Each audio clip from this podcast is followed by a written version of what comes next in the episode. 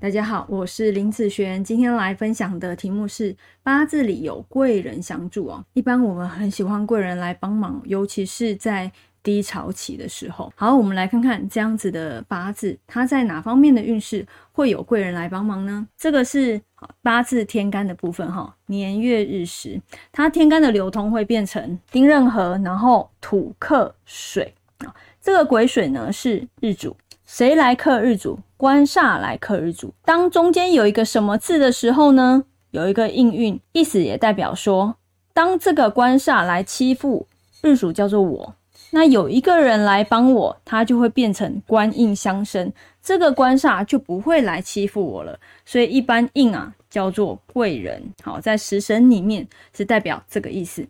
好，我们来看看这个八字的印是什么五行呢？好，在运势来说，印代表金啊，根金还有辛金都是它的应运。我们来带看看它的一个效用哈。在带根金的时候呢，带根金的时候，哈，它的组合哈，我们先不要看辛哦哈，看这边啊，一样有一个丁壬合，然后我写在这好了，丁壬合，然后土生金生水，好，所以这个日主有因为根金的关系。他有授课吗？好，就没有了。所以这个根金来说，会是他的贵人。好，那如果带心金的时候呢？哈，如果带心金的时候，哈，一样会有一个丁壬合，然后土生金生水。哈，这个官煞有来克日主吗？没有啊。这个心金一样会来帮助日主，所以这个心金对他来说也是贵人哦。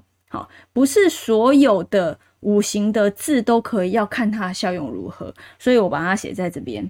好，也代表说，如果根金、心金都可以当做通关来使用的时候，这一个应运才会是你的贵人。那是不是每一次都会通关？不一定哦，好，不一定要看八字它的一个流通而定。好，那以这个八字来说，本来是要克日主的，有一个贵人来帮忙，就是属于贵人相助的八字。所以如果他的大运里面有走到像这样根金心金的时候，那其实他贵人来帮忙的机会就会比较多。好，那以上这个影片就分享给大家以及我的学生，我们下次见喽，拜拜。